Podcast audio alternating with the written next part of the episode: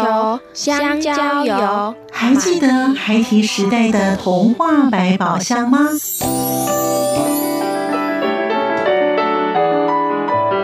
我是桂文雅，世界是一本美丽的书。我是曹俊彦，从小就喜欢画画。我的人生，我是王淑芬。当全世界都在下雨，泥泞不堪，全世界。我是王家珍，持续不断，好好的写。我是林世仁，创作儿童文学，让我找到自己生命中的阳光，可以探寻到生命中充满不可思议的兴奋。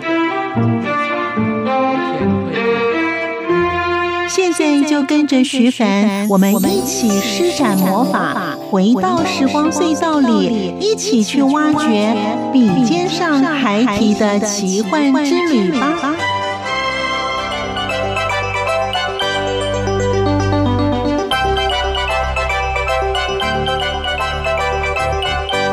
迎收听《笔尖上还提的奇幻之旅》，我是徐凡，儿童文学作家林丽丽老师，她也是新生国小的老师。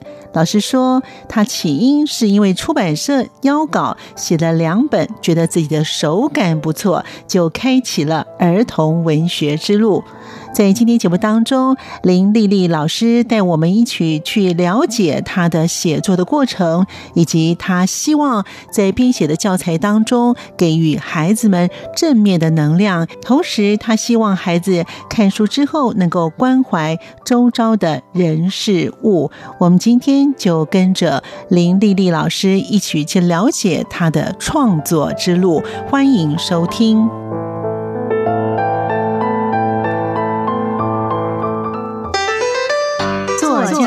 私房话，我是林丽丽，能踏上写作这条路，要感谢生命中的贵人。我相信生命中遇到的每个人，或是每件事，都有它的意义，都是来教我们学会某件事的。因此，我会珍惜与我们相遇的每个人，因为他可能是帮助我们成功的重要他人。当你真心渴望追求某种事物的话，整个宇宙都会联合起来帮你完成。我一直坚信《牧羊少年的奇幻之旅》小说中所提的这句话，与大家共勉。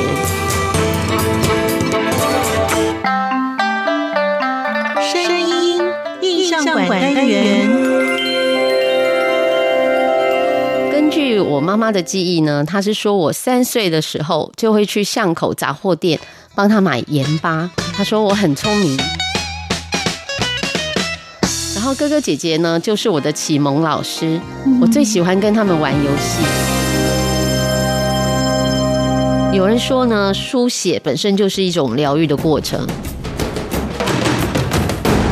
欢迎朋友们收听今天的节目。在今天节目当中呢，我们要访到是儿童文学作家林丽丽老师呢，跟我们听众朋友呢一起来分享的她的创作之路，以及她的创作的一些的著作。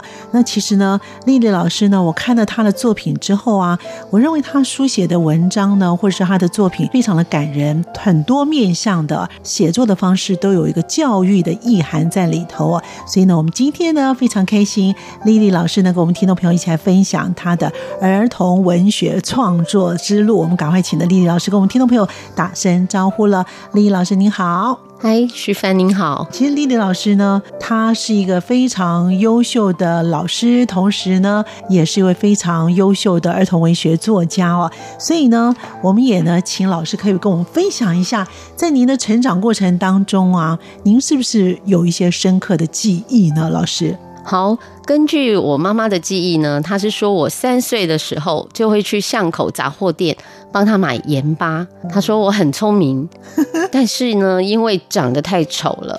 所以很多人就叫我歪狗狗，那我每次听到这个歪狗狗，心情就很不好，所以脸就更臭了，又多了一个绰号，叫做草莓啊。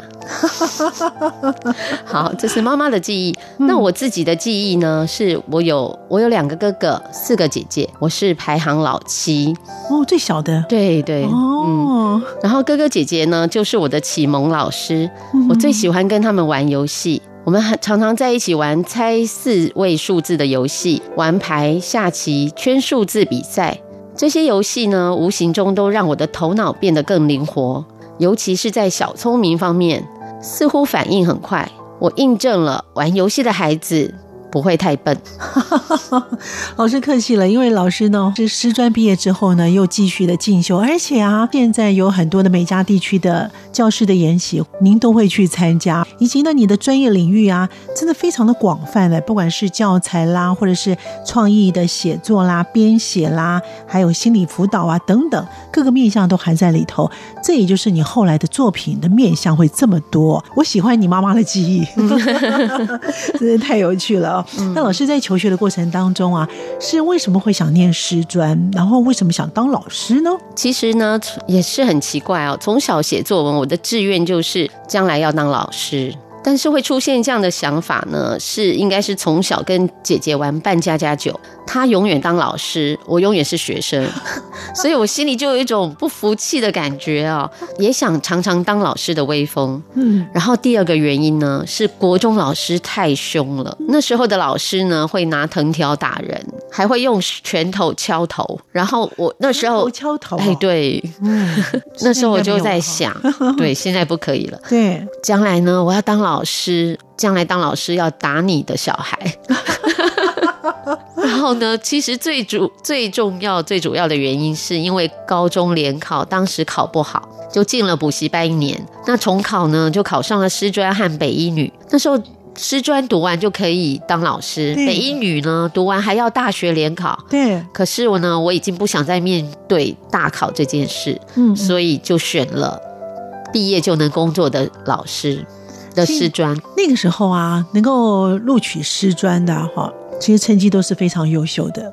嗯嗯，对，这样，所以呢，也就是说，反而以前呢，这个师专呢，他们考的录取的反而是不容易录取，然后能够念师专的，他们可能在他们那个县市都算是呃第一志愿、第二志愿的学生才能考得上师专的，所以当时当老师是非常优秀的。嗯，嗯就是第一年。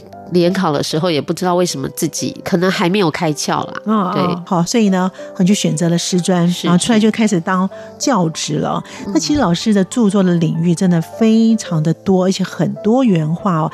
那是不是跟老师喜欢念所谓的阅读少年小说是有关系的？对，我当时呢的著作是因为出版社要出版一套品格教育的桥梁书，那在构思写作题材的时候呢，当然就是跟喜欢阅读少年小说有很大的关联性。大量阅读少年小说的时候呢，是在读台东大学儿童文学研究所的时候，嗯，那时候张子张老师推荐了很多得奖的少年小说。让我们进行文本分析的练习。那透过文本分析呢，就能够理解人物在事件中产生心理层面的转折，感受每个故事都可能是依据真实人物的原型而产生的。嗯嗯。所以呢，当我着手创作儿童故事时，就开始去想象、构思，发展出更多的情节。所以，老师是在什么的因缘际会之下，你开始想动笔写儿童的文学给孩子们读呢？哦，当时是因为出版社他要出一套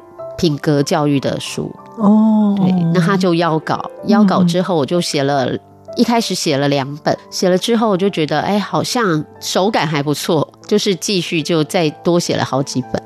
那你小时候喜欢阅读吗？或是你自己本身就很喜欢看书啊？嗯，小时候是蛮喜欢阅读的，但是我的阅读还是比较偏文学一点，比较不喜欢读一些自然科学类。那老师，你小时候都阅读什么样的书呢？小时候大概就是读一些什么。格林文学的童话故事啊，哦、那后来也喜欢读亚森罗平、哦、福尔摩斯这些小说，推理小说。嘿，那老师在台东儿童文学研究所，您主修的是什么？因为它好像有不同的一个不同的面向，对吗？嗯，当时我们就是看我们的论文要研究什么题材，嗯，所以我就是研究少年小说的文本分析。其实儿文所呢，台东儿文所造就了非常多优秀的儿童文学作家，尤其在台湾，几乎呢，我们在台面上面所看到的，你知道的名字的人，几乎都是儿文所所培育出来的。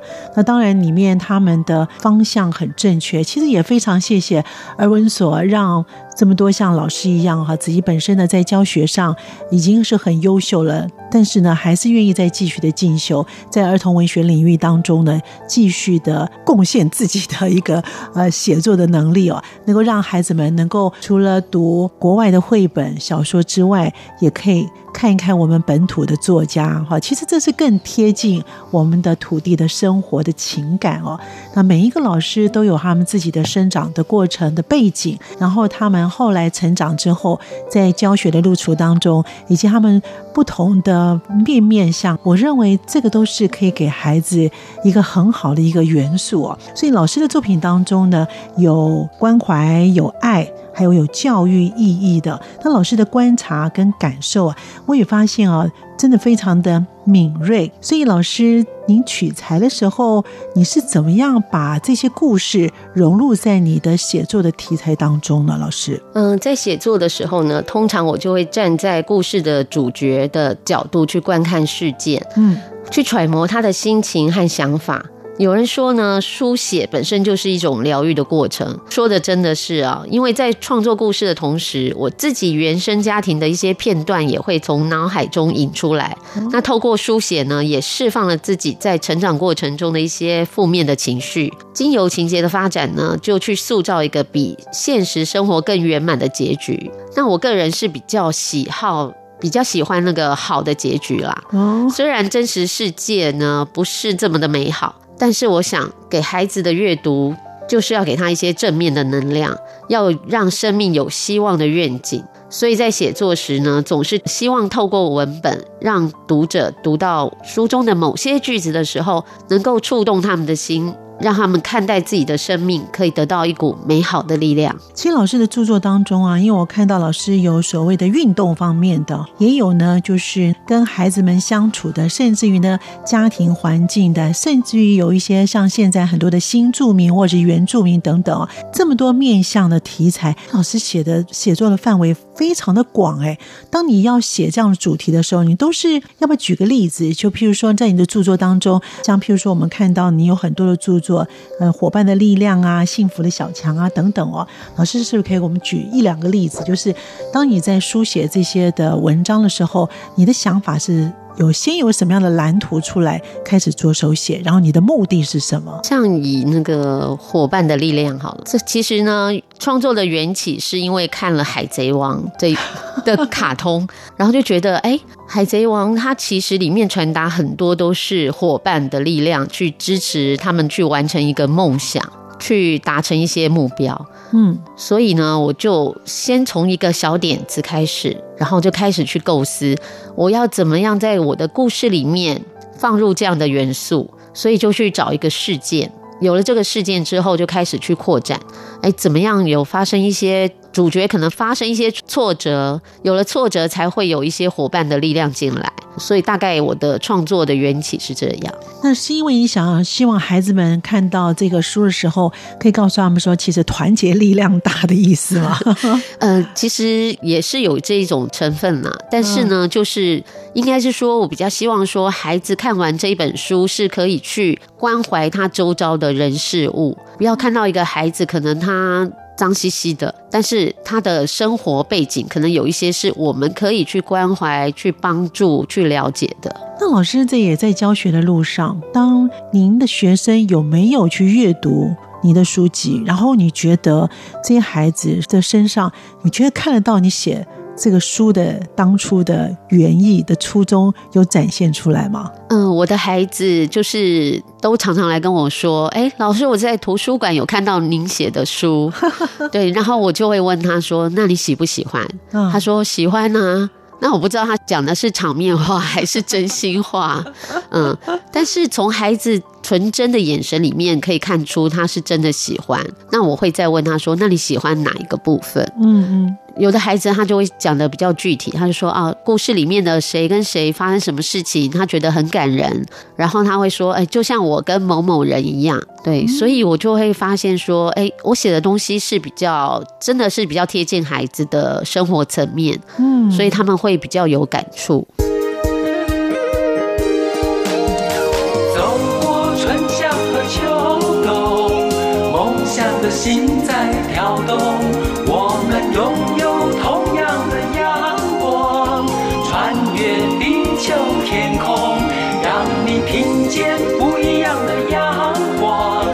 世界的爱转动。欢迎朋友们继续回到笔尖上还提的奇幻之旅。在今天节目当中，邀访到是儿童文学作家林丽丽老师。她同时目前也是个教师。她喜欢孩子们，对孩子们的付出许多。她除了写作之外，她也编写教科书。她希望孩子们能够从自我的觉察跟思辨的能力，找到自己的方向。另外，老师也常到各个的学校去演讲，与孩子们与作家有约，也参与海外华教研习，来提升教学的专业。我们赶快来听儿童文学作家林丽丽老师告诉我们，在她的著作当中，她最喜欢哪一本书？为什么？欢迎朋友们继续的收听。给孩子的阅读，就是要给他一些正面的能量。自己在写的时候，有时候就是会把自己当成当事人。那如果真的要找一本最喜欢的，我想应该是《幸福三接》。所以我很想把人性的议题编入教材里面。我现在写到有一则是爱永不止息，写育幼院的故事。这则故事我觉得也是非常的感人，所以老师要不要谈一下你当时写这本书的缘由是什么？嗯，写这本书的缘由是因为有一天，哎，所以我觉得广播节目真的是有很正面的能量。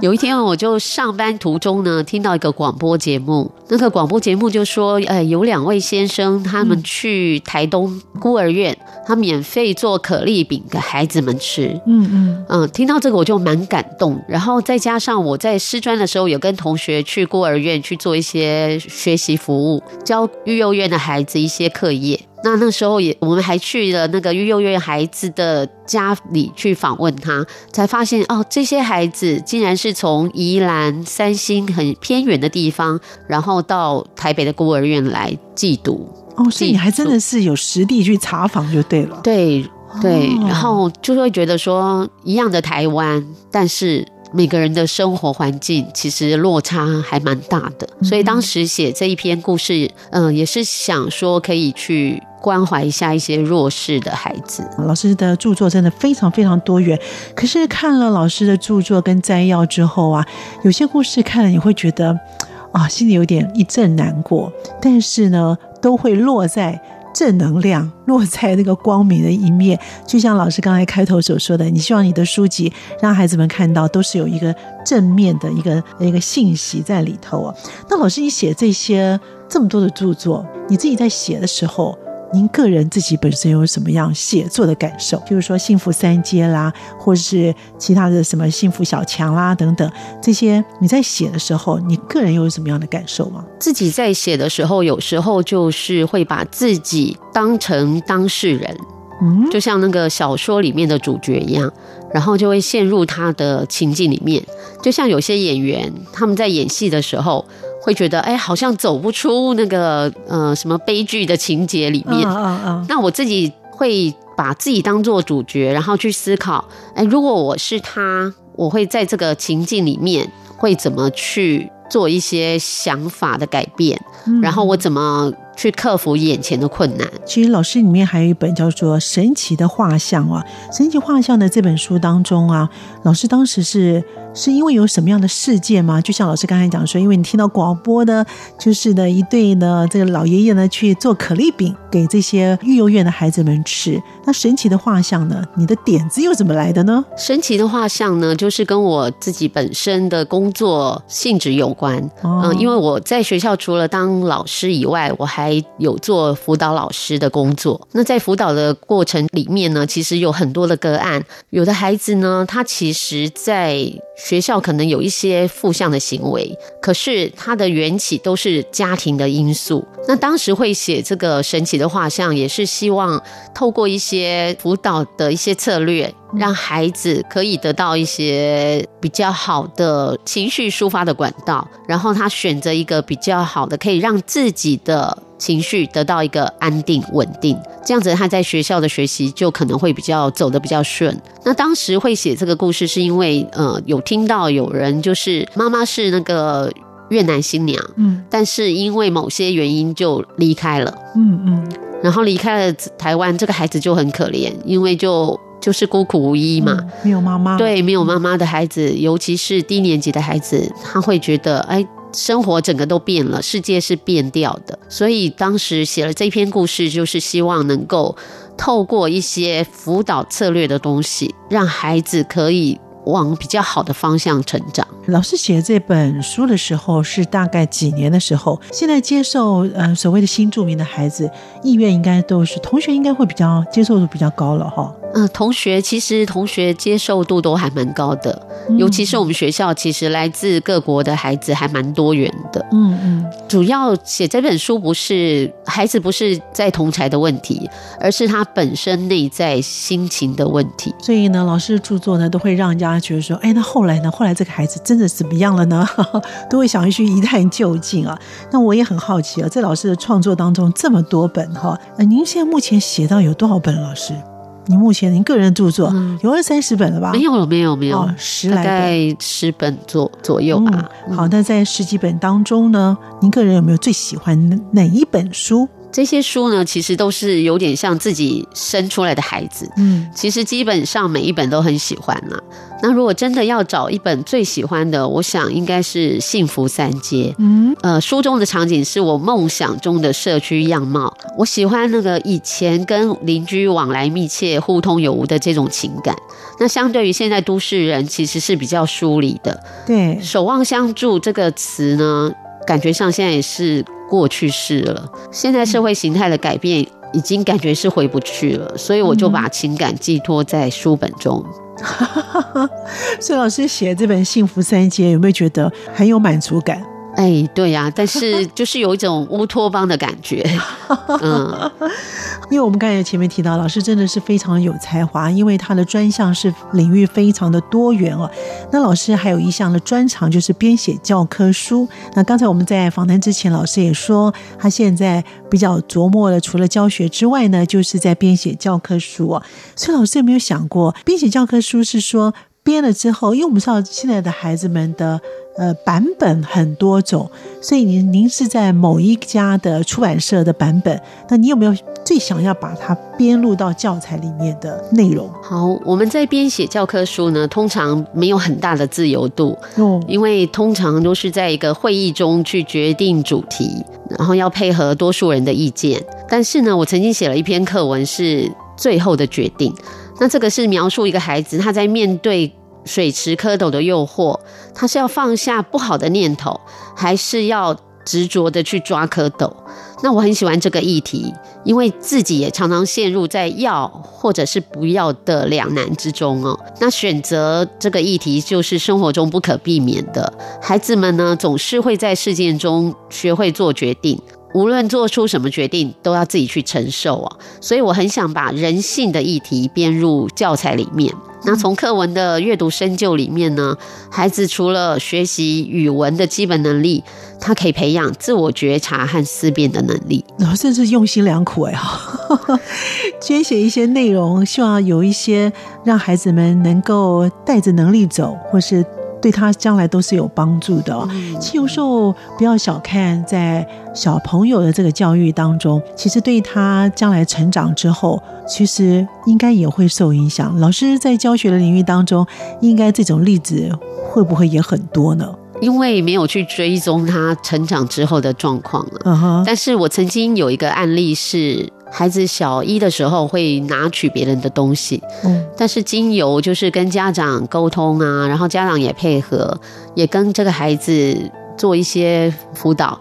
其实孩子后来真的非常好。对。哦就后来这个习惯就改掉了。对对对对，你看哈，这个教育啊，真的我觉得是真的不容易哦。一个好的老师真的也非常的不容易，他放在不管是在教学上，或是放在学生上面的心思啊，甚至有些老师放这些孩子身上的心思，比他自己的家里面的孩子放的心思还多，对吧？好，所以呢，他都是管别人家小孩，没有管到自己家的小孩。对自己的小孩就是自由派的。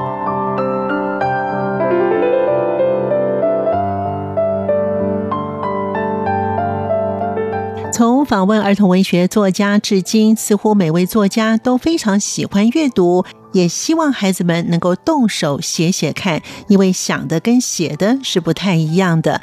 由于呢，林丽丽老师的内容讲的比较多，所以我们在下次节目当中继续聆听儿童文学作家林丽丽老师为我们用文字化作更多的故事以及想象的空间。感谢您的收听，也谢谢儿童文学作家林丽丽老师。我们下次见。